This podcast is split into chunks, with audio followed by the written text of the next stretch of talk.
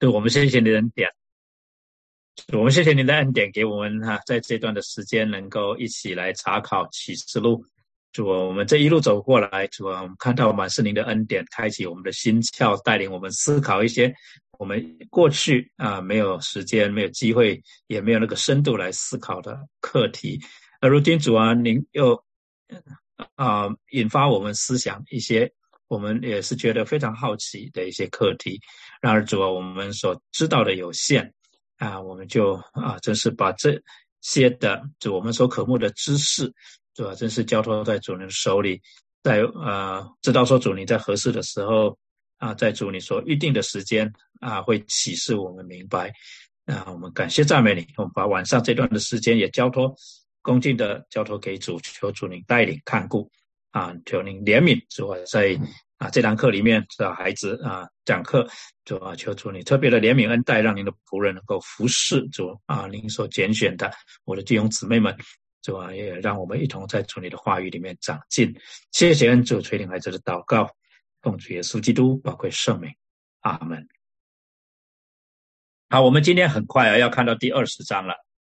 那希望大家能够啊有机会呢，也是复习一下我们所查过的经文，从第一章到第十九章。那么到第二十章呢，其实是一个我们所期盼的一个段落，一个段落一样的啊。那 从圣徒遭受的这一些的啊逼迫啊苦难呢，圣徒的坚忍，到灾难的降临，到审判啊这。又一系列又一系列又一系列的啊，这些的灾难啊，审判，然后天上的敬拜，来到第二十章啊，就是有一个呃啊总结的开始一样。那今天二十章第一节到第十五节是讲到基督作王一千年和大审判，是分成这两个段落啊。第一节到。啊，第六节讲到啊，千年的国度啊，基督作王一千年。接下来啊，讲到啊，幕后的审判。那我们很快的复习一下上一章，十九章一到二十一节，第一节到第六节讲到羔羊的婚宴，第七节到第二十一节讲到这个幕后的对这个兽的审判啊。那基本的真理讲到耶稣必将要再回来征服他的仇敌。并且以他的百姓为心腹，所以我们查到羔羊的婚宴。那我们归纳了三个原属灵的原则：第一个讲到上帝他全然完美的公义，配得所有受造物的赞美；接着属基督的人都期盼在永恒中与他长久同在。第三个属灵的原则，我们讲到其实主耶稣基督的能力跟话语将会。胜过全世界，好像他呢，他的剑啊，就会胜过啊全世界所有啊反对他的势力。好，我们来看今天的经文，从第一节开始，他说：“我又看见一位天使从天降下，手里拿着无底坑的钥匙和一条大链子，他捉住那龙，就是古蛇，又叫魔鬼，也叫撒旦，把他捆绑一千年，扔在无底坑里。”将无底坑关闭，用印封上，使他不得再迷惑列国。等到那一千年完了以后，必须暂时释放他。我又看见几个宝座，也有坐在上面的，并有审判的权柄赐给他们。我又看见那一些因为给耶稣做见证，并为神之道被斩者的灵魂，和那没有拜过兽的兽像，也没有在额上。和手上受过他印记之人的灵魂，他们都复活了，与基督一同作王一千年，这是头一次的复活。其余的死人还没有复活，只等那一千年完了，在头一次复活有分的有福了，圣洁了。第二次的死在他们身上没有权柄，他们必做神和基督的祭司。并要与基督一同作王一千年。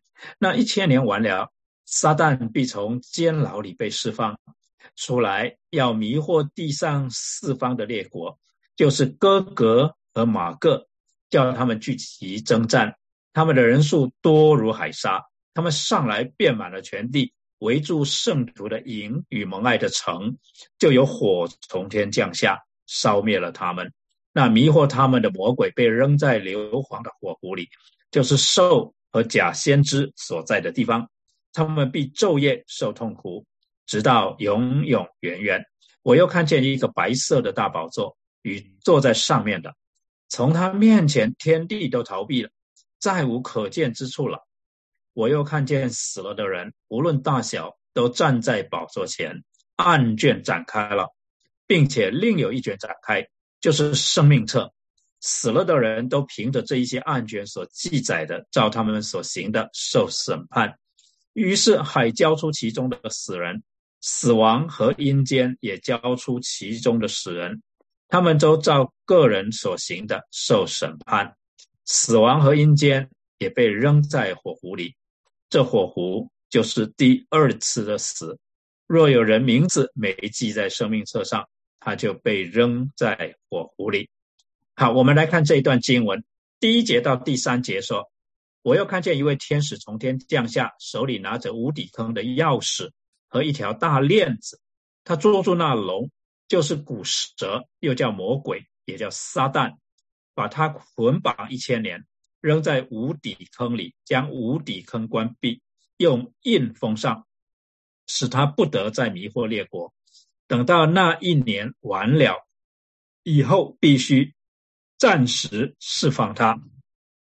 启示录第二十章可能是整卷新约里面争议最多的一章，就是引起的争议最多的，可能啊，就是启示录第二十章。我们来看为什么，就是因为 有一些的词或者说法。啊，我们在圣经其他地方很少有啊资料，让我们能够很清楚的界定说，约翰到底在说什么，或者约翰在告诉我们什么，而我们就必须要去推论。而在推论的过程里面，我们又发现似乎有一些的推论啊，说服力很有限啊，说服力。啊，很有限，那有就有不同的推论，啊，都没有一种的推论呢是能够叫读的人哈有完全的啊信服了哈，就是没有一种的推论是有完全的说服力，能够说服所有的人。好，我们一起来看啊，首先他讲到拿着无底坑的钥匙，钥匙在启示录里面这是第四次出现了，在第一章那里他就讲到主耶稣。他的形象的时候，他讲到说，他是首先的，是幕后的，又是那存活的。他曾死过，现在又活了，一直活到永永远远，并且拿着死亡和阴间的钥匙。在第三章第七节那里，他说：“你要写信给菲拉铁菲教会的侍者，说那圣洁真实，拿着大卫的钥匙，开了就没有人能关，关了就没有人能开的。”到第九章那里，他就第一次提到无底坑的钥匙。第五位天使吹号，我就看见一颗星从天落到地上，有无底坑的钥匙赐给他，他开了无底坑。啊，那么这个大卫的钥匙呢，就好像马太福音十六章十九节那里所讲的，主耶稣对彼得所说的：“哈，我要把天国的钥匙给你。”凡你在地上所捆绑的，在天上也要捆绑；凡你在地上所释放的，在天上也要释放。这是能够打开通往天上的门的钥匙。这个钥匙是给教会的，是给基督的教会的啊。所以，呃，这个啊钥匙呢，这个无底坑的钥匙呢，啊，也是其实是通往。这一个从无底坑出来哈出来的人，他们可以啊到天上去，但是如果把它锁上，那在无底坑里面的人就都没有办法啊进天国啊。那其他三段经文就是神对魔鬼仇敌的掌控，这个钥匙啊，这个无底坑的钥匙也好，这个阴间啊，这个死亡和阴间的钥匙也好，这些都是代表这个啊神对于魔鬼仇敌的掌控。啊。那无底坑是指什么地方呢？无底坑这个啊，不是是阿阿不是啊，这个 abyss 翻成英文就是 abyss 啊，大家比较熟悉这个字 abyss，就是啊这个魔鬼躲藏的地方，或者是邪灵躲藏的地方啊，在这个犹太人传统里面就是最深的地方哈，最深的地方。那罗马书就把它翻成阴间哈，阴间 the world of the dead 啊，就是死人去的地方啊。那撒旦呢啊，在第二节里面呢，就给他啊相当多的称呼，这些的称呼呢，在十二章第九节那里也有啊，就是大龙，就是那古蛇，名叫魔鬼，又叫撒旦啊，它连续四个名字：大龙、古蛇、魔鬼、撒旦，然后呢就。第五个呢，就解释这些名字啊，是迷惑普天下的。他被摔在地上，他的侍者也一同被摔下去。所以撒旦他的称呼凸显出他的这个特性是什么呢？就是诡诈啊，就是诡诈。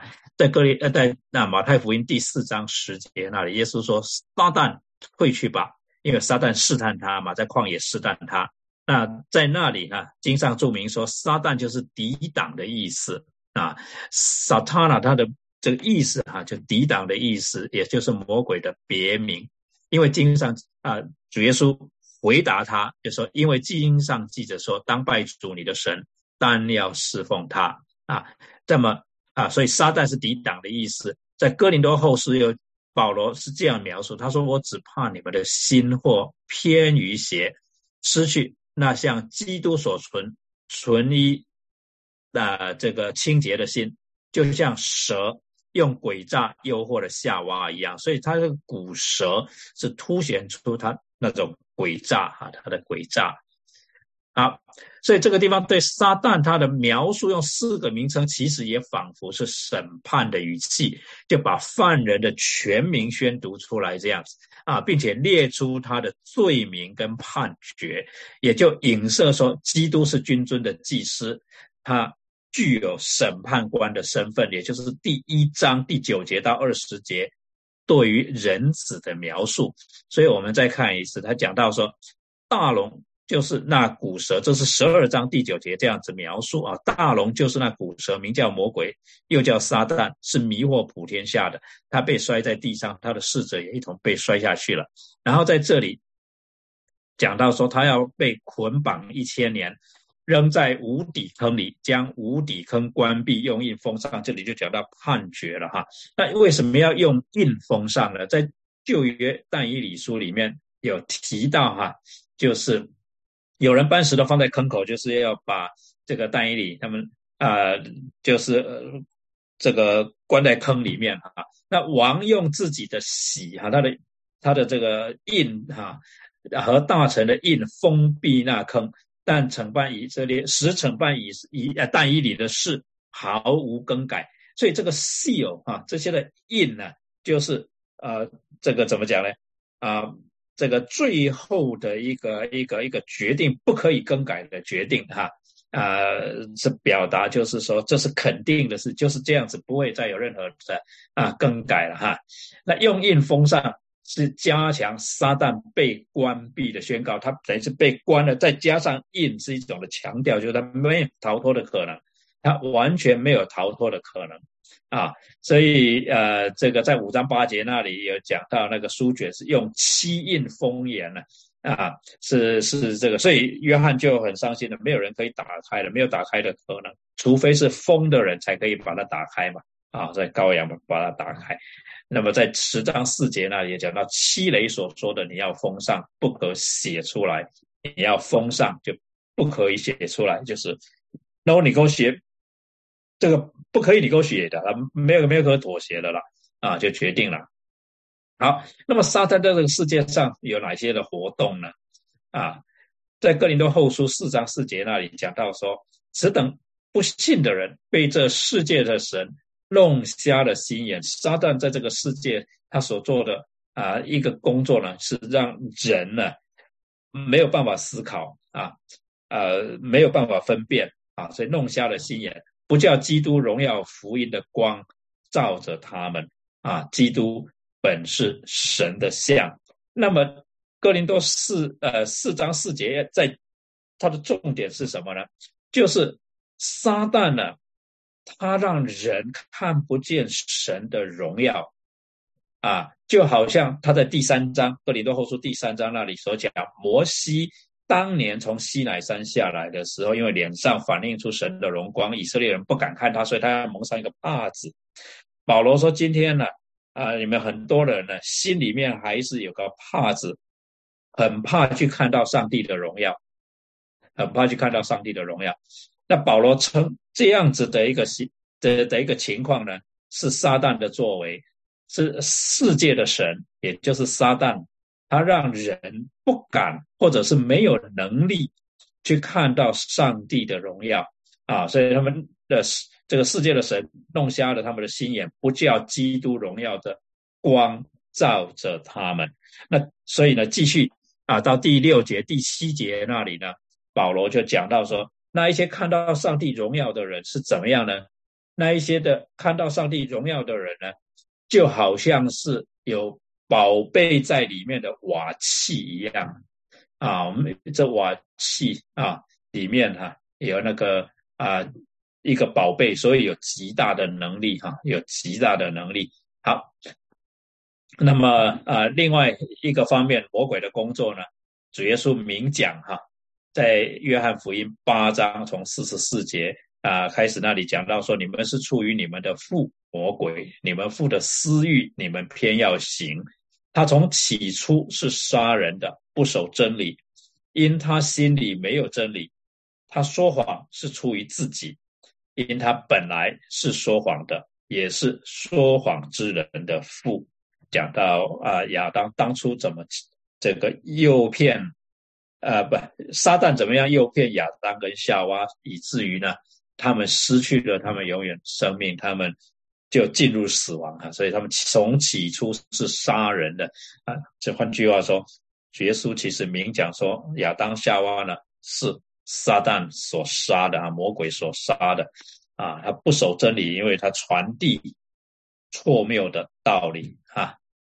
好，那彼得前书在那里也提醒我们，撒旦在我们中间还是有一些的工作在进行，所以他提醒我们说，勿要谨守警醒。因为你们的仇敌魔鬼如同吼叫的狮子，遍地游行，寻找可吞吃的人啊！寻找可吞吃的人，所以我们要小心。好，那么在啊第三节那里还讲到，等到那一千年完了以后，必须暂时释放他。那这个就是引起相当多的争论了。我相信大家看到这里的时候，心里一定打了不止一个问号哈。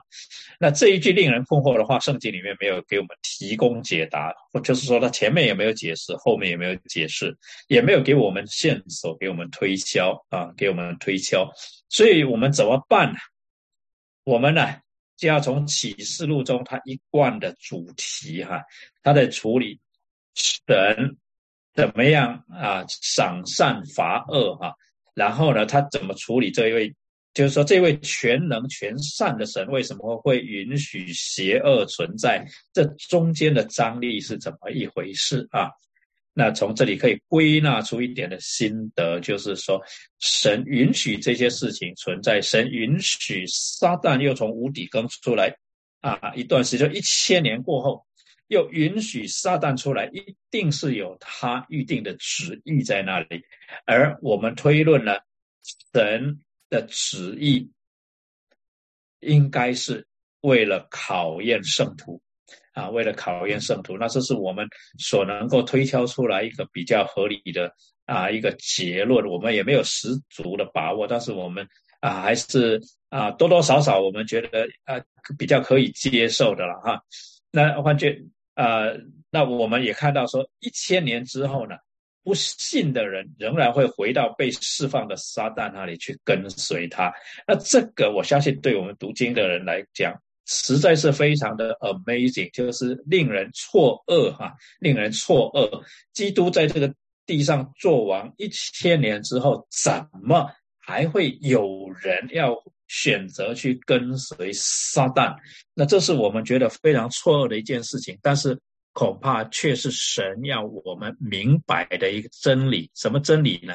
这一千年呢，要作为那些抵挡神的人，终必完全堕落的明证。就是说，这一千年呢，要证明人的堕落呢是无可救药了，是无可救药。就是说，一千年之后，堕落的人仍然不悔改。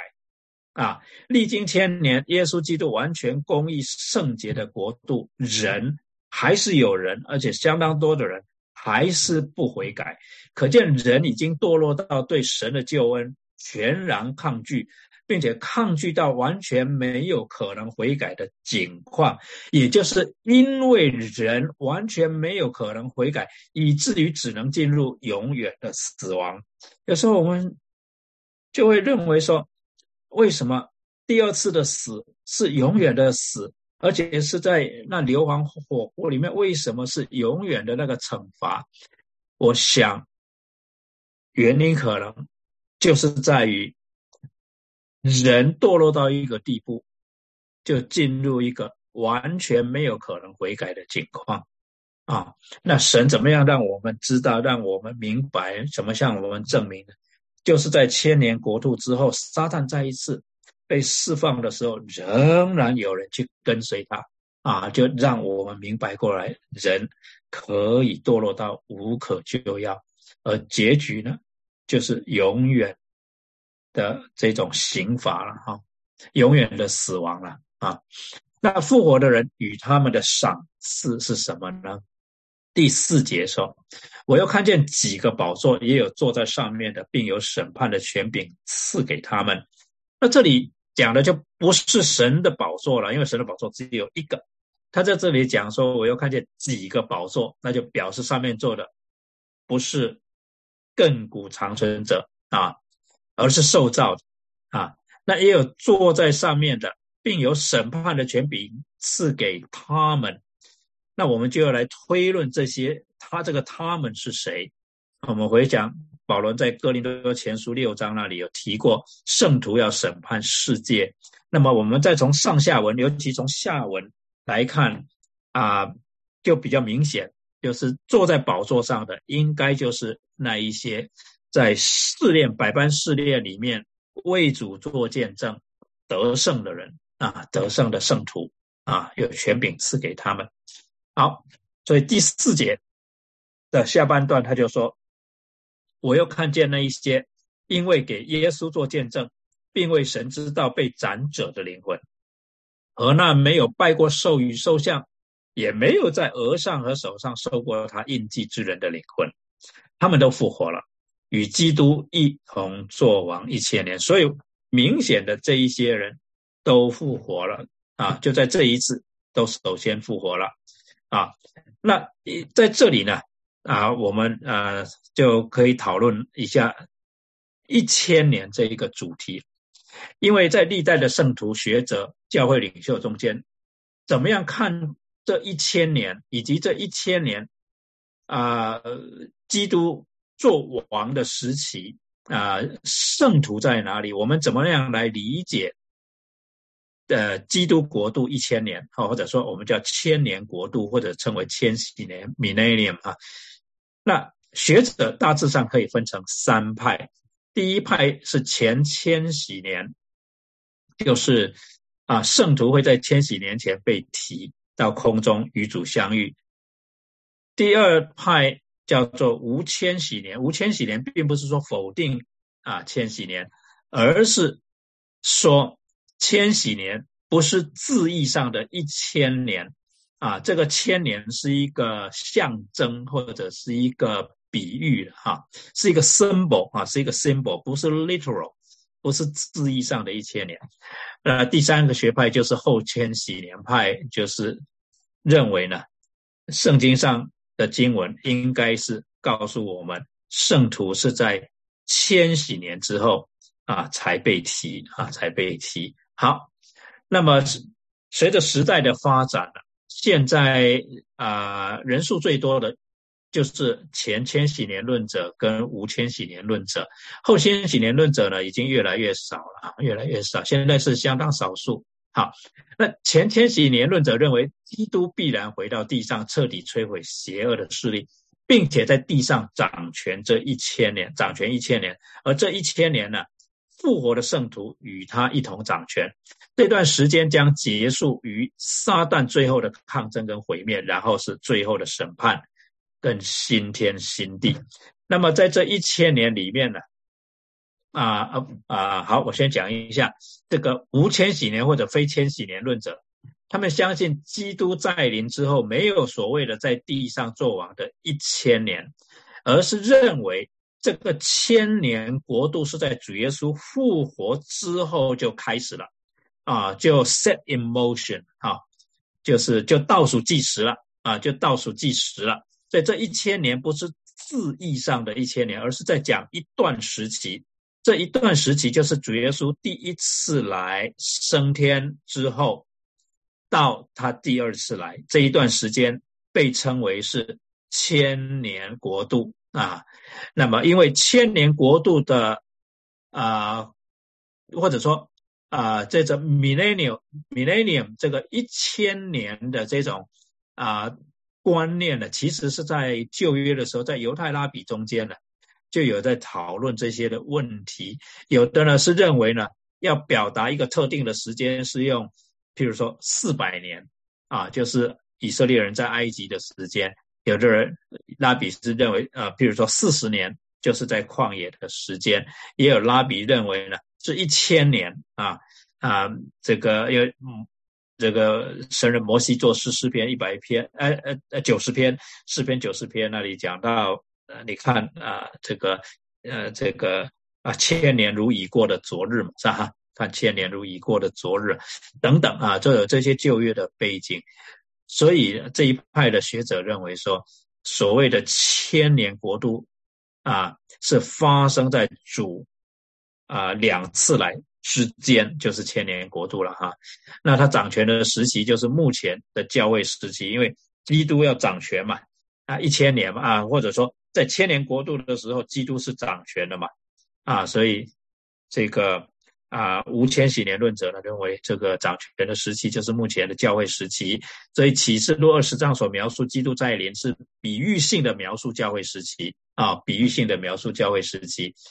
那后千禧年派认为，千年国度是福音广传得胜之后，就是福音传到地极了，那么主耶稣才会再来嘛？因为在这个福啊马太福音第二十四章哈讲到，啊门徒问说这些事情什么时候要发生？主耶稣说就是啊这个福音要首先福音要传遍地极，啊啊这个向所有的人啊传福音啊，那得胜之后基督。啊，才会再临啊，是一段千年和平的时期啊，是段千年和平的时期。然后撒旦呢再来作乱啊，这样。那所以有三个不同的论点呃角度。那主要争论的焦点是什么呢？第一个，基督什么时候来？是在千年呃国度之前，还是其实他来了就是千年国度的开始了？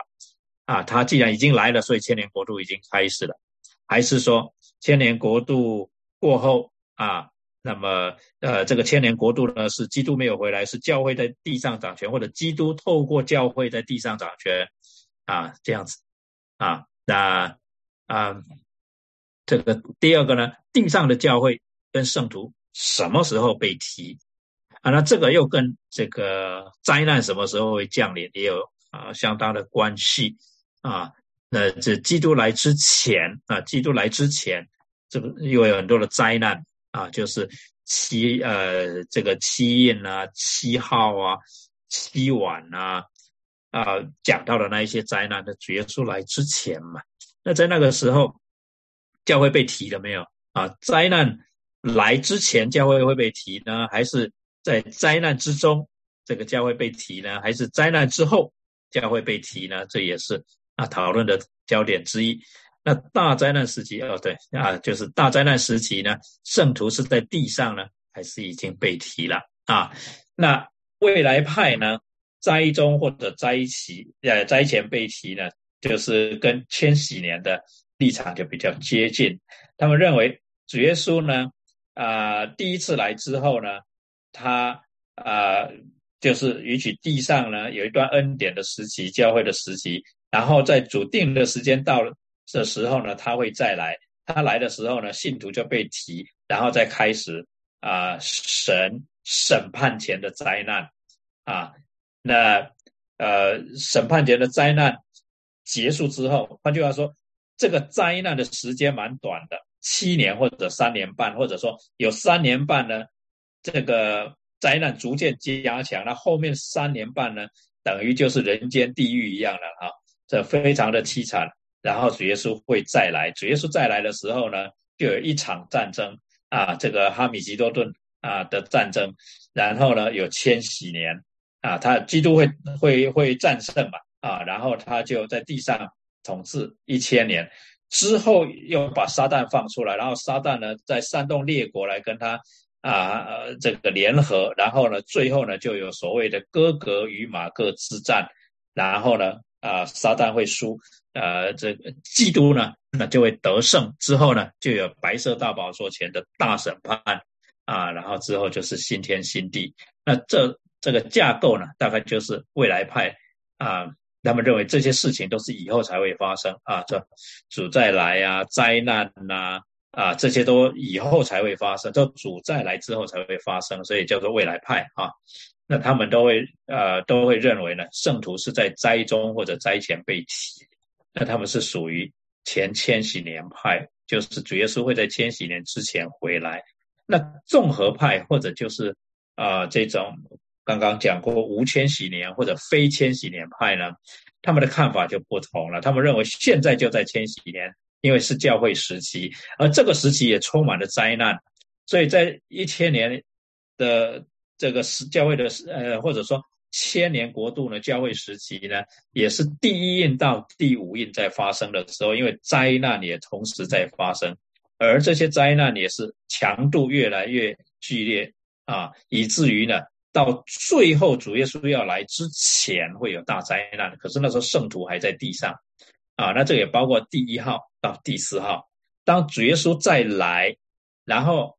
他在征战末日的征战，然后要审判的这一段的时间，就是应验了第六印、第七印，还有第五号、第六号、第七号，还有第一晚至第七晚这一段的时间。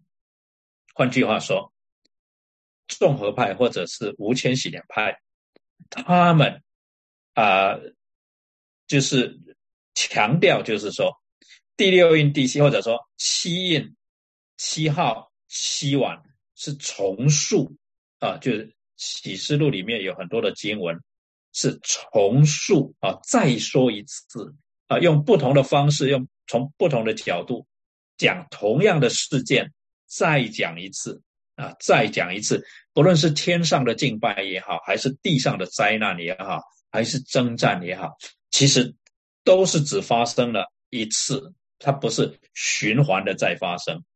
呃，只发生了一次，但是从不同的角度有不同的描述啊，所以称为重塑。那他们认为呢，啊，主耶稣再来的时候，信徒啊才会被提，那是在大灾难之后，所以他们特别就提出来，在一切的经文呢，就是刚才有读到哈，圣徒啊，蒙爱的城，他们这个受攻击嘛，但是主从天上下降下来拯救他们。啊，换句话说，十九章啊，第一节到第六节那里讲到基督的得胜，跟二十章这里讲的基督的得胜啊，其实是同一件事情，而不是十九章的事情发生完之后，接着又发生二十章的事情，不是的。从综合派或者从无锡千禧年派的解释来看，这这两段经文叙述的是同一。同一件事情啊，同一件事情。好，那前千禧年派呢，他们的解经原则就是按字面解释。那按字面解释有它的优点啊，有它的优点就比较严谨哈。可是就会跟启示录它的启示方式啊，或者它启示的本质就有一些的张力了。因为启示录本身这个啊啊啊，couple 呃，apocalypse。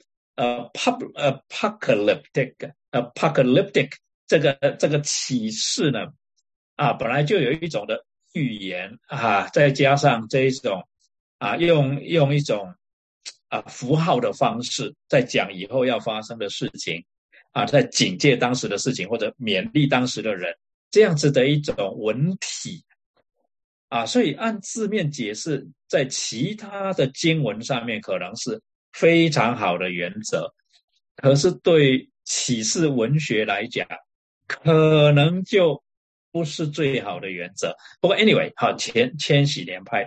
他们的解经原则是按字面的意思跟章节排列的次序来解释。先讲的，他们认定是先发生；后讲的就后发生。那尤其是在原文里面的，有很多地方，约翰描述说：“我又看见，我又看见。”希腊文一个简单的 “hi”，英文翻成 “and”，那。其实有很多种翻法，中文其实也有很多种翻法，就是你可以翻成啊，接着或者就是翻成而且，或者是啊翻成然后，就是啊英文的话，你可以翻成 and，你也可以翻成 then，啊等等哈，有些不同的可能性的时候，我们就需要从文体上面来讨论。可是千禧前千禧年派呢，他们坚持就是说这些。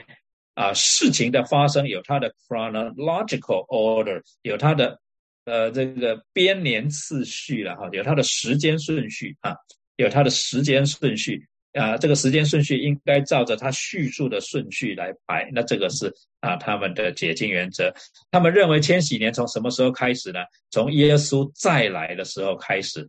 那他们对于第七节到第九节那里所讲的哥格与马各。那个大战跟十九节所讲，呃，十九章十九到二十一节讲的基督再来时的征战，他们认为是两场不同的征战，就是说，基督啊呃再来的时候呢，他会先打一场仗，然后千年国度之后呢再打一场仗，那这是他们啊这个的解释。这个是那么啊继续看前千禧年派，他们认为头一次的复活是指所有信徒的身体复活。那为什么要释放撒旦呢？就是为了最后审判撒旦跟跟随他的人啊！这是前千禧年派的看法。那么从新约作者的观点来看，无论是福音书啊，尤其是福音书啊，那么也加上一些是加上保罗的书信，确实大部分讲到复活的时候，都是讲到身体的复活，因为都在讲当时的情形，以至于在讲到啊。人的复活的时候呢，他的那个语境呢，都是讲到身体的复活啊，都讲到身体的复活，包括啊，这个主对广会堂的女儿啊所说的啊，这个在九章十八节那里说，呃，在主耶稣使那个广惠堂的女儿复复活了哈，并且他对这个马大啊玛利亚他们呃也说啊呃复活在我生命也在我信我的人虽然死了也必复活，他是指着。拉萨路讲的啊的话，那当然啊，如果我们解释说这一句经文是对拉萨路而言，那么当然是指他身体复活了。那保罗在罗马书里面讲到，因此基督死了又活了，当然也是讲到他身体复活。从这个角度来讲，这个复活似乎都是指身体的复活啊。但是无千禧年派认为，这个这个第一次的复活呢？啊，就是灵的复活，就是新的创造。那我在新约概论的班上的时候，我提到过说，人的复活就是他第二次的创造，就是神第二次的创造。第二次的创造，它的次序跟第一次的创造是反过来的。第一次的创造是先造万物，再造人；第二次的创造，也就是神的拯救，也就是复活，是人先复活，其他万物才复活。人先被重新创造，人呃，这个万物才被重新创造，所以万物浮在虚空底下叹息劳苦，在等，他们必须要等，因为拯救的顺序是这样子，并且第一次复活的时候，神是先造形体，从尘土造人，然后朝人的鼻孔吹一口气，这个人才成为有灵的活人，啊，先造身体，再赐灵，可是第二次的创造，也就是。第二就是我们的复活啊，是反过来的，是灵先复活，所以圣灵住在我们里面，造一个新造的灵。我们里面现在有一个新造的灵，可是没有新造的形体，因为第二次的创造呢是灵先造，形体后造。那我们现在也在等候啊，罗马书第八章，我们在等候什么？我们在等候身体得救赎，也就是身体被造。啊，哥罗西二章十二节说：“你们既受洗与他一同埋葬，也就在此与他一同复活。”从哥罗西书的经文来看，保罗对当时的信徒说：“你们是已经复活的人了。啊，你们之所以复活，都因信那叫他从死里复活神的功用。你们从前在过犯和未受割礼的肉体中死了。”神赦免了你们一切过犯，便叫你们与基督一同活过来。你们已经活过来了。那保罗是什么意思呢？那些人可能读了读了保罗的信，如果他们不明白的话，他们会觉得保罗乱讲。因为我还是还是这个样子啊，我还是这个样子，我什么时候复活？我连我都还没有死，我什么时候复活了？明显，保罗的意思是，你们已经死在罪恶过犯中啊。十三节，你们从前在过犯和未受割礼的肉体中死了，你们都已经死过了，所以你们现在活着啊，是因为你们里面有一个新造的灵，所以你们活着。你们现在其实是新的创造啊。所以在那里，我们看说第一次的复活啊，第五节，这是头一次的复活。其余的死人还没有复活，只等那一千年完了。这个头一次的复活，其实照无千禧年派、照综合派的说法是已经发生在我们身上了啊，因为我们都是已经复活的人啊，我们是已经复活的人，只是还没有完全复活。还没有完全复活的原因是我们的灵复活了，身体还没有复活，要等到主再来，主再来，我们才身体。啊，得以复活。好，那这里他讲到一个其余的死人，那其余的死人要指谁了呢？那前千禧年派就是认为，那是指殉道者以外的圣徒，这就有点像马太福音二十五章那里讲到三个这个仆人，对不对？那么按才干分银嘛，那有两个呢，他们就得赏赐啊，一个为我管十座城啊，一个为我管理啊五座城，但是还有一个。拿一千两银子的，他把他埋在这个土里面的这个无用的仆人丢在外面，啊，他在那边哀哭切齿。那他还是啊，照解经的呃这个照我们解经的方式来看呢，那一个仆人既然是仆人，他是得救的，只是没有奖赏，那就很可能是像保罗在哥林多前书第三章那里所说的，就是仅仅得救的人。保罗说，我们的工作要被经过火的试炼嘛，对不对？看看是金银宝石的还是草木和谐的，啊，那些草木和谐建的房子的火一烧就没有了，那些人能够还是得救的，但是仅仅得救。那么前千禧年派就认为说，这些其余的人就是那一些仅仅得救了那一些的人，没有可能与基督一同作王，啊，他们要等到那一些与基督一同做完了、做做王的。啊，过了一千年了啊，实现了千年基督国度了，那一些人才复活。可是无千禧年派是认为，头一次的复活是接受主的人就领受了圣灵，领受了圣灵，圣灵就在他里面重新创造一个灵，就是新造的灵。若有人在基督里，他就是新的创造了嘛。啊，哥林多后书五章十七节。那所以呢，无千禧年派或者众合派。就认为说，这里所谓的其余的死人，只能指那些不信的人，只能指那些不信的人啊，因为信的人不管他表现的怎么样，因为他在基督里面嘛，他都领受了一个新造的灵。至于他领受了新造的灵之后，他有没有照着基督的吩咐、基基督的交代哈，照着基督的旨意去活出他的人生来，那是大家以后要算的账啊，不是在这里算的账，是以后。要算的账，就是白色大宝座之后要算的账。好，那从新约作者们的观点来看，确实是前者。刚刚有讲过嘛，身体复活啊，好像其余的人是指殉道者以外啊的圣徒啊，这个是啊，从从他们的观点来看。但是我们如果仔细的来分析的话呢，似乎啊，我们这样子下结论下的太早了一点。这个其余的人呢，很可能其实。哦，我们如果从新造的新的创造的观点来看，其余的人应该是指不信的人啊，不信的人。好，那啊，约翰福音那里讲，你们不要把这事看作稀奇，时候要到凡在坟墓里的都要听见他的声音就出来，行善的复活得生，作恶的。复活定罪，这里很容易误会，就是人是靠行为得救，但是约翰不是这个意思，哎，主耶稣不是这个意思啊，主耶稣不是这个意思，主耶稣的意思啊，还是说这个行善就是顺从神的啊，照着神的旨意去做，那当然就是相信他所差来的啊，他所差来的救主。好，那保罗在哥林多前书十五章，大家非常熟悉的，他也讲到睡了的人。的出熟的果子嘛啊，那个个人按着自己的次序复活。其实保罗在这里讲到这个次序，并不是讲的很清楚，说这个次序是什么意思。因为保罗很清楚的讲到人呃的复活有一个过程，先是灵的复活，然后是身体的复活。那在这里有可能他讲的是身体，因为整个十五章是在讲到身体的复活嘛。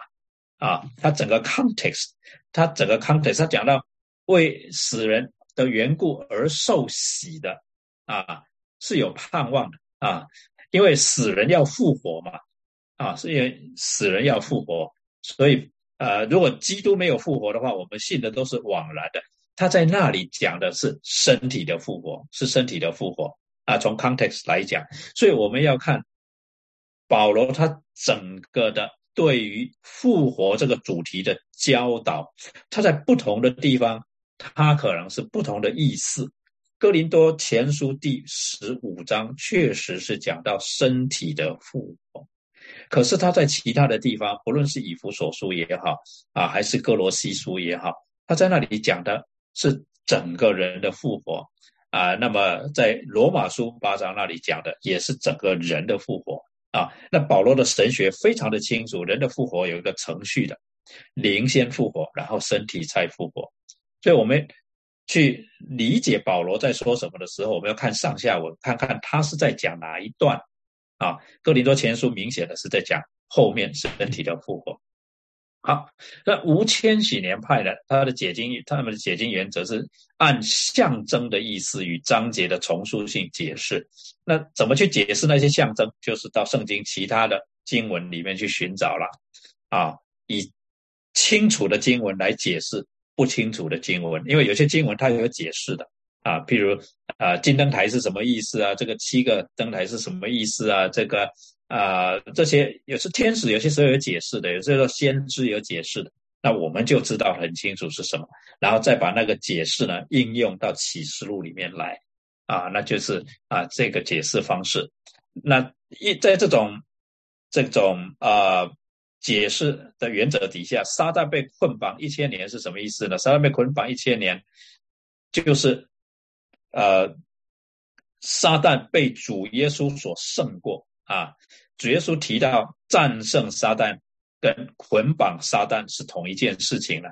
他在马太福音里面讲到说：“我若靠着神的灵赶鬼，这就是神的国临到你们。人怎能进壮士家里抢夺他的家具呢？除非先捆住那壮士，才可以抢夺他的家财。换句话说，捆绑就是代表战胜了，战胜。所以对五天喜年派或者叫众合派来讲，这个捆绑。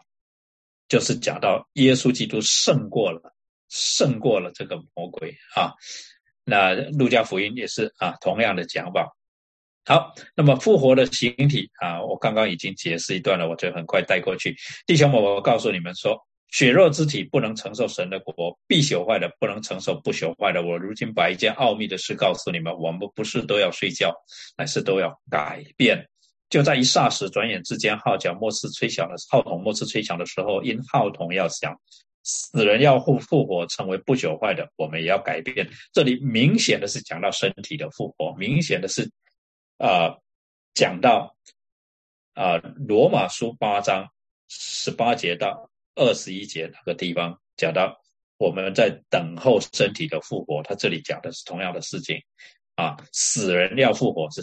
这里讲到身体的复活，成为不朽坏的，我们要改变这必朽坏的，总要变成不朽坏的；这必死的，总要变成不死的。OK，那么在头一次复活有份的人，刚才啊解释过了哈。那他们有什么特别呢？在头一次复活有份的人有福了，圣洁了。第二次的死在他们身上没有权柄，他们必做神和基督的祭司。并要与基督一同作王一千年，有福了是什么意思？有福了，我们上次解过解释过嘛，就是快乐了或者幸福了啊，幸福了。圣洁又是什么意思？圣洁就是蒙神悦纳而被他分别出来啊，归他所有，这叫圣洁。那么约翰福音告诉我们说，神是用真理使我们成为圣洁啊。那所以主耶稣大祭司的祷告为我们祷告的时候，他就这样为我们求。他向神求，所以求你用真理使他们成圣。你的道就是真理。我为他们的缘故，自己分别为圣，叫他们也因真理成圣。那么在出埃及记里面讲到，分别为圣就是归神所有啊，归神所有。好，那么做神和基督的祭司啊，也是神为我们所预备的职分啊，被分别为圣才能够。公祭司的职分啊，这在出埃及记里面就立了规矩。那么彼得呢，就把现代的应用跟我们解释了。他就说：你们来到主面前，也就像活石被建造成为灵宫，做圣洁的祭司，借着耶稣基督奉献神所悦纳的灵祭。唯有你们是被拣选的族类，是有君尊的祭司啊，royal priesthood，是圣洁的国度，a holy nation，是属神的子民，a people belong to God。要叫你们宣扬那招你们出黑暗入光明奇妙光明者的美德啊！这彼得就这样跟我们提醒。所以今天我觉得我们彼此勉励。我想要提醒弟兄姊妹的是：今天你是不是看重你所承担的这君尊祭司的职分？你是一位君尊的祭司，我们是一位君尊的祭司，我们是不是看重这个职分？如果我们看重这个职分，我们的生活、我们的服饰应该有一些什么调整？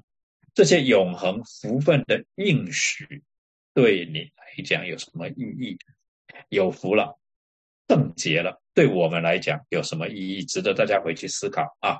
好，接下来撒旦最后的释放啊，最呃暂时的释放，跟他最后的征战和第七节到第十节，第七节开始说，那一千年完了，撒旦必从监牢里被释放，就从无底坑里面被放出来。出来要迷惑地上四方的列国，就是哥格和马各。这里哥格和马各显然代表地上所有的国度，叫他们聚集征战。他们的人数多如海沙，他们上来遍满了全地，围住圣徒的营与蒙爱的营，就有火从天降下，烧灭了他们。所以这一些与撒旦联合来攻击圣徒。跟蒙爱的城，当然是讲圣城，我们就看到说，其实那时候圣徒在地上啊，千年国度之后，圣徒在地上，那么啊，蒙爱的城在地上啊，然后有一场征战，这场征战的时候呢，这个火从天上降下来，烧灭了圣徒的敌人啊，那迷惑他们的魔鬼就被扔在硫磺的火湖里。就是兽和假先知所在的地方。在第十九节，我们看，呃，第十九章，我们看到兽跟假先知被丢在硫磺的火湖里。那他们，那在二十章就看到这个古蛇、这个龙、这个魔鬼、这个撒旦被丢在里面，他们被必昼夜受痛苦，直到永永远远。这段经文的叙述，大概是整本圣经里面魔鬼撒旦最讨厌的一段经文，因为这段经文讲了五件事情。第一个。撒旦先被释放。第二个，撒旦迷惑并且招聚地上列国来征战。第三个，他们要围住圣徒的营跟蒙爱的城。然后第四个，有火从天而降，烧灭了他们。第五个，撒旦被扔在硫磺的火湖里。这是一个完美的结局了啊！那哥格跟马各的战争其实是是有记载在以西结书三十八到三十九章。而在描述哥格跟马哥的战争之前，三十七章所讲的是枯骨复生的印象，就是这山中遍地的枯骨生筋长肉，成为一支强大的军队。之后就啊，就是有哥格马哥的战争，所以这个明明的是指向末世最大的那一场征战啊，就是弥赛亚神的选民与。敌人最后的那一场大战啊。那这场大战之后，在以西结书里面，紧接着四十章到四十八节，就是讲到幕后的圣殿。所以其实从以西结书的三十四章到四十八章，如果大家有时间回去 review 一下，回去复习一下啊，以西结书三十四章到呃四十八章，其实是好像啊是先预告了在启示录啊啊要宣告出来的啊后面的结局哈，所以讲了后面的结局啊。那在三十以以西结束的三十八章、三十九章，就跟启示录的。二十章具有相当明显的关联性啊，几乎是一样，几乎是一样啊。那哥哥跟马克在这里代表所有聚集跟基督征战的势力跟国家啊。那那些跟随撒旦的人是什么样子的人呢？为什么还有人去跟随撒旦呢？为什么是败坏到这个程度无药可救呢？这些人啊，在。约翰一书里面所描述的，就是因为凡世界上的事，就像肉体的情欲、眼目的情欲。并今生的骄傲都不是从父来的，乃是从世界来的。那些跟随撒旦的人身上的特质是什么呢？肉体的情欲、眼目的情欲，并今生的骄傲，并不是说只有这些问题，有很多的问题，但是最凸显出来的这这三面，呃，三方面啊。雅各书那里也讲，人被试探，不可说我被神试探，因为神不能被恶试探，他也不试探人。但个人被试探，乃是被自己的私欲牵引诱惑了。私欲既怀了他怀了胎，就生出罪来；罪既长成就生出死来。马可福音讲说，从里面出来的那才能污秽人，因为从里面就是从心人心里发出恶念、苟合、偷盗、凶杀、奸淫、贪婪、邪恶、诡诈、邪荡、嫉妒、棒毒。骄傲、狂妄，这一切的恶都是从里面出来，且能毁人啊！这些跟随撒旦人的特质啊，包就是包括这一些。那么他最后的结局是怎么样？我们如果来看撒旦最后的结局，在第十二章，然后十九章，然后二十章，有三段式的描述了啊。讲到他从天上，首先他从天上被摔到地上来，对不对？第二章啊，第十二章他被米迦勒啊摔摔到地上来，然后呢，再从地上。被关到无底坑里面去，然后被放出来之后，他又想要做最后的一次的挣扎，结果呢，就从无底坑被丢到硫磺火湖啊。好，所以第十节说，那迷惑他们的魔鬼被扔在硫磺的火湖里，就是兽和假先知所在的地方，他们必昼夜受痛苦，直到永永远远啊，就是撒旦的结局之后。啊，约翰描述他所看到的白色的大宝座。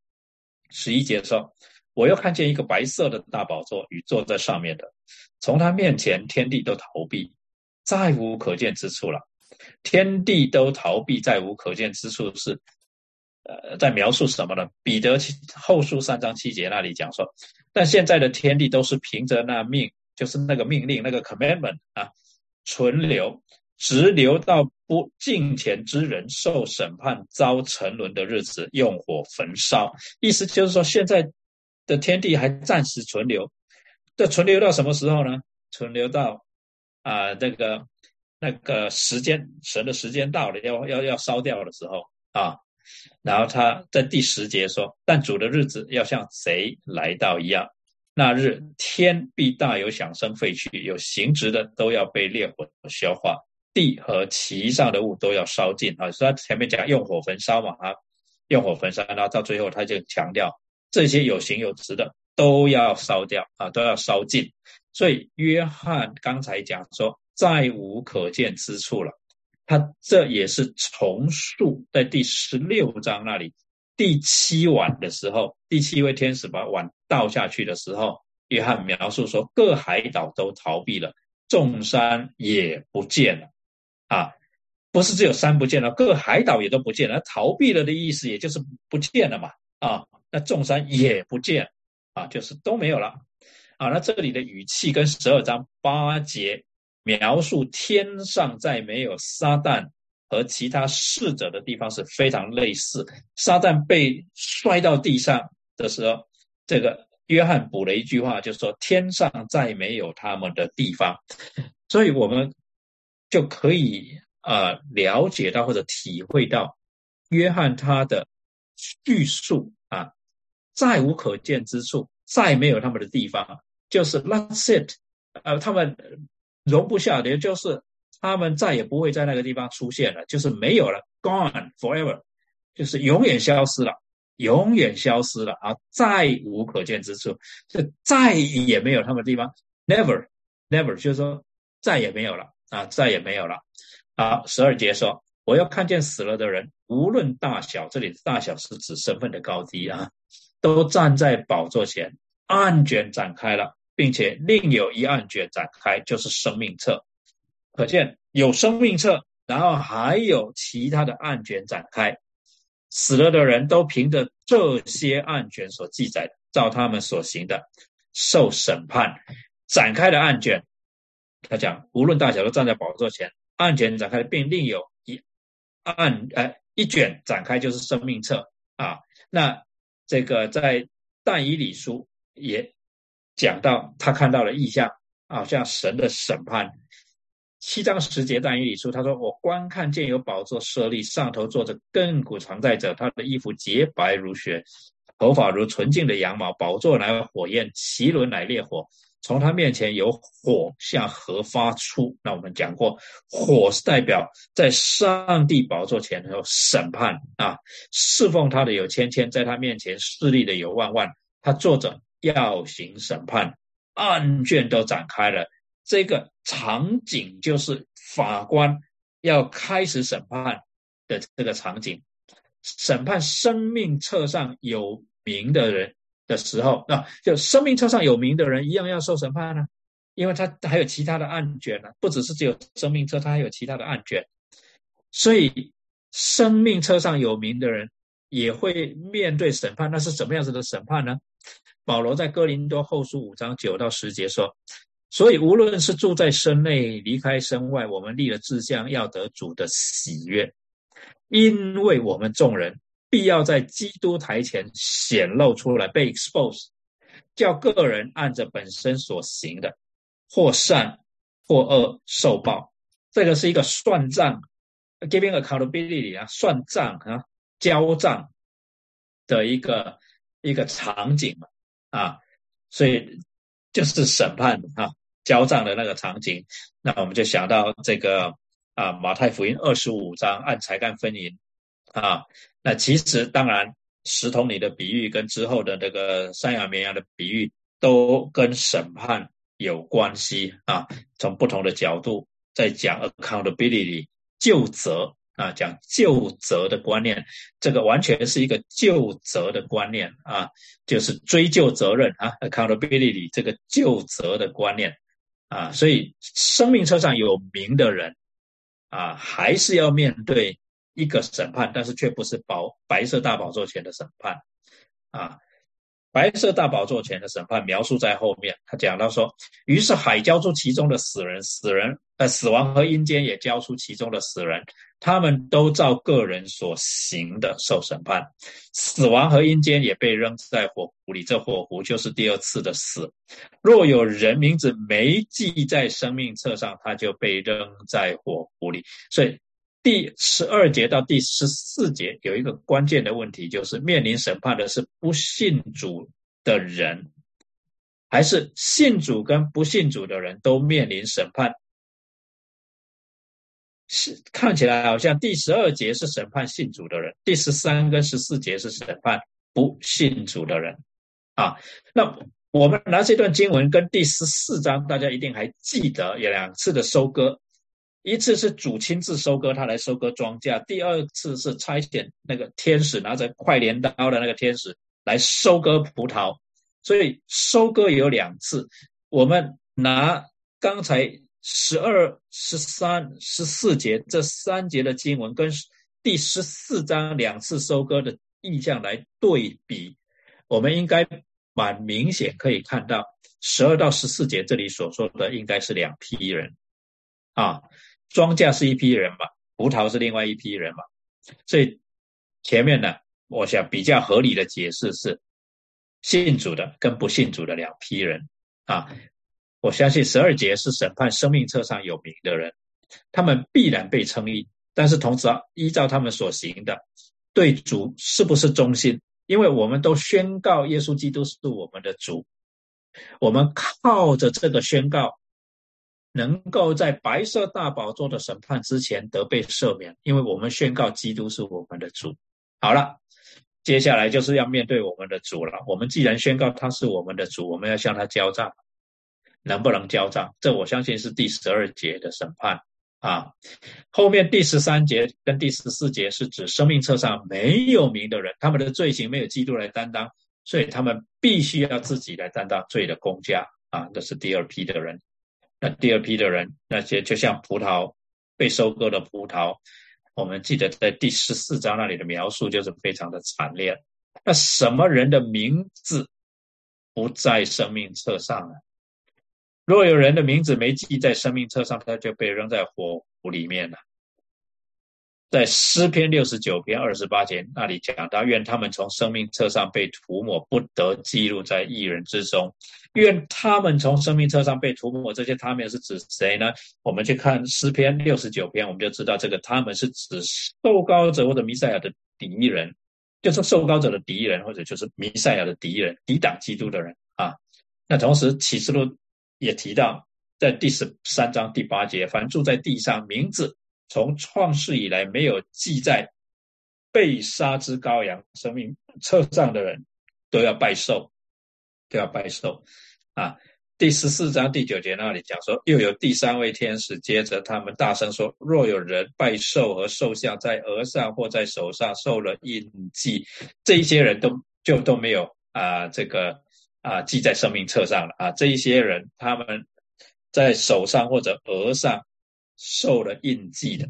那这个背景，不知道大家还不记不记得？为什么说这个拜寿和寿像在额上或在手上？它的背景就在生命记第六章。生命记第六章那里，大家可能记得第四节，就是你要尽心尽心尽，就是说耶和华是你们的神，或者说听啊，以色列，你们的神是独一的啊，这是。这个以色列信仰的宣告，然后他就讲，你要这样子教导你们的孩子后代啊，那为了要他们记住这一些经文，就是记住神的诫命，你们要一个盒子啊，然后里面装了经文，然后绑在额上啊，所以你们看这个啊，这个 conservative，这个 conservative 这个保守的。或者甚至极就是极端保守的犹太信徒，他们在敬拜的时候，他们额上绑了一个方方的盒子啊，他们不止戴帽子，他们绑一额上绑一个儿子，就是作为印记。什么印记？他们与神立约的印记。所以在这边啊，为什么约翰看到了这个拜寿和寿像人在额上或者手上受了印记？为什么在额上？就是表示与神作对，一方面模仿神的诫命，神怎么要求他的百姓？受也会要求跟随他的人怎么做，尽力的在模仿神就是了啊，在模仿神，然后又模仿的不像。哦，anyway，好，没有记在生命册上的就是那些跟随受的啊，拜受的啊，什么样子的名呃人，他的名字一定会在生命册上的，在啊三章五节那里啊，我想看到是对萨迪教会啊，凡得胜的必这样穿白衣，我也必不从生命册上。涂抹他的名，换句话说，在生命册上，呃呃，一定呃有名字的呢，是那些得胜的啊，是那些得胜的。好，以赛亚书第四章那里呀，他也有讲到，那时留在西，呃，胜在西安，留在耶路撒冷的，就是渔民，就是在面对仇敌的攻击、侵犯的时候。坚守他们的信仰的啊，那就是那些留在西呃圣在西安、留在耶路撒冷的啊，一个专有名词就叫做渔民，英文就叫做 remnant 啊，渔民就是一切住在耶路撒冷的这一些人，就是没有放弃信仰的，在各方的逼迫底下呢，没有放弃信仰的，在生命册上记名的啊，就讲到这些的人，他们的名字就会在生命册上啊。那必称为圣，就是说你们都是属于我的，就是神的意思啊！你们这些人都是属于我的。好，那腓立比书里面，保罗讲到啊几位同工啊，他讲到寻都基有阿爹，讲到啊虽然他们意见不同，希望大家帮助他们啊，因为他们在福音上曾与我一同劳苦，还有格利勉 Clement 啊也是他们的同工，他们的名字都在生命册上，所以明显保罗在那边的意思就是这些都是在主里面的同工，所以他们的名字都在生命册上的。接下来我们讨论的这个第二次的死是什么？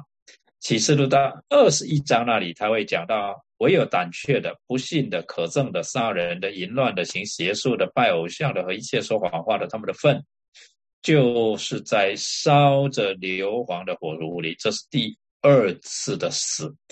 那么第二次的死呢？其实就是讲到在啊第二次的，就是在审判之后。的死亡就是第二次的死了，第一次的死是身体的死亡，哎，对不起，第一次的死呢，是我们的灵是先已经死掉了，在亚当、夏娃与神所立的约破裂了，他们听了蛇的话，然后呢，违反了神的旨意，那时候他们就进入死亡了。所以，我们一出生的时候，我们的灵都是死的了，我们死在罪恶过犯之中。这个叫原呃原罪了哈，我们不去讨论这个这个这个神学问题，我们就很简单的讲到说，因着我们的祖宗是生在罪中，我们也就生在罪中，所以我们是生在死亡里面，我们的灵是死的，然后我们身体呢，在这个地上只活了一段有限的时间啊，几十年，最多一百二十年嘛啊，最多一百二十年，好。那么第一次的死其实是暂时的，因为所有的人都要复活，都要复活来面对审判。审判之后，就有第二次的活，或者第二次的死。第二次的活，审判经过的就可以继续活下去，啊，就是永远的。第二次审判不过呢，那就进入第二次的死。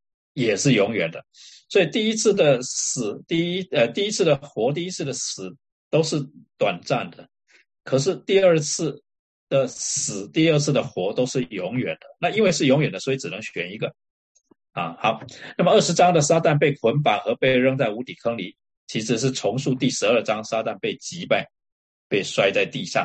那当然有一个在第二次的描述就比较更详细的，它不只是被摔在地上了。又被关到无底坑里面去了哈，好，那十二章那里呀，我们啊这个是啊熟悉的哈，他被摔在地上，他的侍者一同被摔下去嘛啊啊跟这个啊就就天上有征战啊好，那么啊耶稣捆绑撒旦的时候，就是神的国降临的时候，这呃经文我们啊其实都有读过哈，神的国降哎神的国近了哈，神的国进这个法利赛人问。耶稣说：“神的国几时来到？”耶稣回答说：“神的国来到，不是眼所能看见，人也不得说看了在这里，看了在那里，因为神的国就在你们的心里。”马太福音十章二十八节也是这么说啊。好，那千禧年到底是从什么时候开始呢？从耶稣第一次来的时候啊，我我。我的立场是这样子的啊，那一千年有多长呢？我相信一千年是指耶稣道成为肉身到主耶稣驾云降临之间的教会时期或者恩典时期。那将无底坑关闭，用印封上，它的目的是限制撒旦，使他不能够迷惑列国，聚集他们去全面性的挑战或者甚至尝试要毁灭神的子民。所以在教会时期，其实权柄在主耶稣基督手上。他能够完全限制撒旦的作为，啊，所以因为啊，整个战争已经结束，基督已经得胜，但是战役还没结束啊，战役还是有零星的战役在我们的身上，在我们的周围。好，谁与基督一同做王一千年呢？啊，第四节我们如果稍微整理一下，我们就可以看见那一些因为给耶稣做见证，并为神知道被斩者的灵魂。而那没有拜过兽兽像的，还有那些没有在额上或手上受过他印记之人，他们都复活，并且与基督一同作王一千年。那这个得胜者作王是一个已然未然的状态。有人说：“我们作王了吗？我们与基督一同作王了吗？”是的，我们与基督一同活过来，保罗也是这么讲嘛。但我们死在过万之中的时候呢，便叫我们与基督一同活过来。你们得救是本乎恩。我们从使徒的角度来看，我们是已经复活的了吧？啊，刚刚讲过了嘛，哈，我们是得胜者，我们已经得复活了，所以我们已经做完了。只是我们还在这个 process，这个 incomplete 的 process 里面呢。啊，我们我们很容易去想说啊，得胜就是一瞬间哈，就是宣告得胜了嘛，然后就就就都结束了，没有结束在十字架上这已经得胜了，但是还是有一个过程，还是有很多的 battle，还是很多的战役还没有结束，好，这是神的计划哈，这个中间啊，在这个教会的时期，就是说有一段很长的 process 在那里，那。我个人的理解就是，神要用这一个过程来拯救足够的人啊，或者是足数的人啊，足呃这个满足那个数目啊，哈，他等有一个计划嘛，他有一个数目，满足那个数目，同时在这个过程里面呢，呃，磨练、试炼、磨练圣徒啊，磨练圣徒。好，那哥格跟马各的大战跟基督再来是不是同一个大战呢？我认为是的了哈。那启示录十九章那里讲到说，我又看见一位天使站在日头中，向天空所飞的鸟大声喊着说：“你们聚集来赴神的大宴席，可以吃君王与将军的肉，壮士与马和骑马者的肉，飞鸟都吃饱了他们的肉。”这是我们上个礼拜查的。那这个我刚刚讲到说，在以西结书三十八章三十九节就。三十八章、三十九章就讲到哥格与马各的战争。我很快把这段经文念给大家听。人子啊，你要面向马各地的哥格，就是罗斯米色土巴的王发预言攻击他。主耶和华说：哥哥上来攻击以色列地的时候，我的怒气要从鼻孔里发出。主耶和华说：我必命我的诸山发刀剑来攻击哥哥，人都要用刀剑杀害弟兄。我必用瘟疫和流血的事刑罚他。我也必将暴雨。大暴雨火，并硫磺降与他与他的军队，并他所率领的众民。到三十九章起，他说：“人子啊，你要向哥哥发预言，攻击他。”十七节说：“人子啊，主耶和华如此说：你要对各类的飞鸟和田野的走兽说：你们聚集来吧，要从四方聚到我为你们献祭之地，就是在以色列山上献大祭之地，好像你们吃肉喝血，你们必吃勇士的肉和地上首领的血。”你们必在我席上吃饱，啊，饱吃马匹和坐车的人，并勇士和一切的战士。这是主耶和华说的。所以先知以西结就预告幕后要发生的事情，在启示录里面，啊，约翰就看到这些的意象。这启示这两段经文都是引用自以西结书对哥格跟马各的预言。换句话说，启示录二十章第八节跟第九节是引用以西结书三十八章。而启示录的十九章，啊，十九节到二十一节是引用以西结书的三十九章，那么以西结书三十九章是重述三十八章，所以这两章其实是描述基督再来的时候的大战，而主耶稣呢是千禧年过后才再来啊，这个是。啊，哪个说你可以说是综合派，也可以说是无千禧年派，也是啊，我比较倾向的立场啊，解释啊，我比较倾向的解释是这样子。好，那么头一次复活有份的人有底下这些的福气啊，第二次的死在他们身上没有权柄啊，就是第二次的死就在火湖里面永远的沉沦了嘛哈，这个在我们身上没有权柄，我们要与呃做神和基督的祭司啊，我们要做神和基督的祭司。我们与基督一同做王一千年，我们现在其实与基督一同掌权。那么第二点跟第三点，让我们看到说，我们是有君尊的祭司，因为呢，又是做祭司，又是做王嘛，啊，做神与基督的祭司，又要与基督一同做王，所以我们是有君尊的祭司。描述圣徒在千禧年期间主要的责任是什么呢？敬拜跟治理，敬拜跟治理，啊，那所以非常值得一提，就这里啊。